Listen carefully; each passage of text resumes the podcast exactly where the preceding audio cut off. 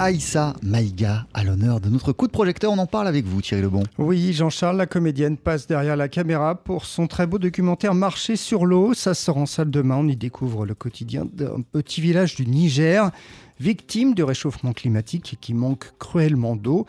Et même si le film traite d'un sujet alarmant, eh bien Issa Maïga a tenu à soigner l'esthétique de ces images. On l'écoute. Pour moi, il était inconcevable de filmer le dénuement sans rendre grâce à la résilience à la fois des paysages et évidemment à la capacité de résilience et à la dignité incroyable des peuples euh, sahéliens.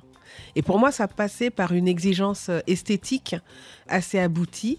J'étais face à plein de points d'interrogation, mais j'étais sûre d'une chose, c'est qu'il fallait que l'image, ce soit du cinémascope, que les paysages puissent être euh, appréhendés dans leur euh, majestuosité, dans leur dénuement aussi, et que les visages, quand on s'en approche, aient vraiment un aspect, en fait, tout simplement cinématographique.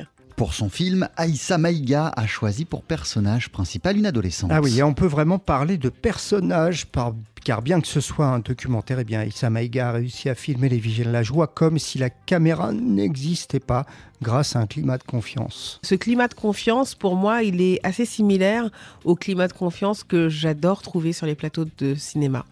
C'est vraiment un poste d'observation privilégié d'être comédienne sur un plateau.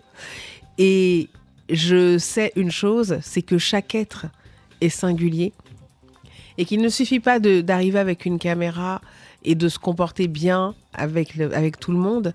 Encore faut-il aussi se mettre en écho, être en réception totale, capter la personnalité de la personne qu'on a en face de soi et savoir l'approcher, savoir utiliser les bons mots, il y a un paradoxe, Thierry, dans ce que montre euh, le film d'Aïssa Maïga. Bah oui, c'est que le sous-sol en fait de la région où se déroule le film est bien regorge d'eau, euh, mais que les habitants doivent se battre pour obtenir des forages, des forages qui ne règlent d'ailleurs pas tout, comme l'explique Aïssa Maïga. Au-delà de la question des forages qui répondent à un besoin lié à la survie immédiate des populations, se pose la question du développement durable. L'idée n'est pas de puiser dans ces réserves d'eau euh, de façon immodérée. L'idée est plutôt de s'appuyer sur le retour de l'eau et surtout d'une eau potable pour que les enfants puissent retourner en classe, pour que les mères aient un peu moins besoin d'effectuer ces exodes répétés au fur et à mesure de l'année, pour relancer bah, les pâturages, relancer le cycle d'évaporation qui va lui-même attirer le cycle des pluies.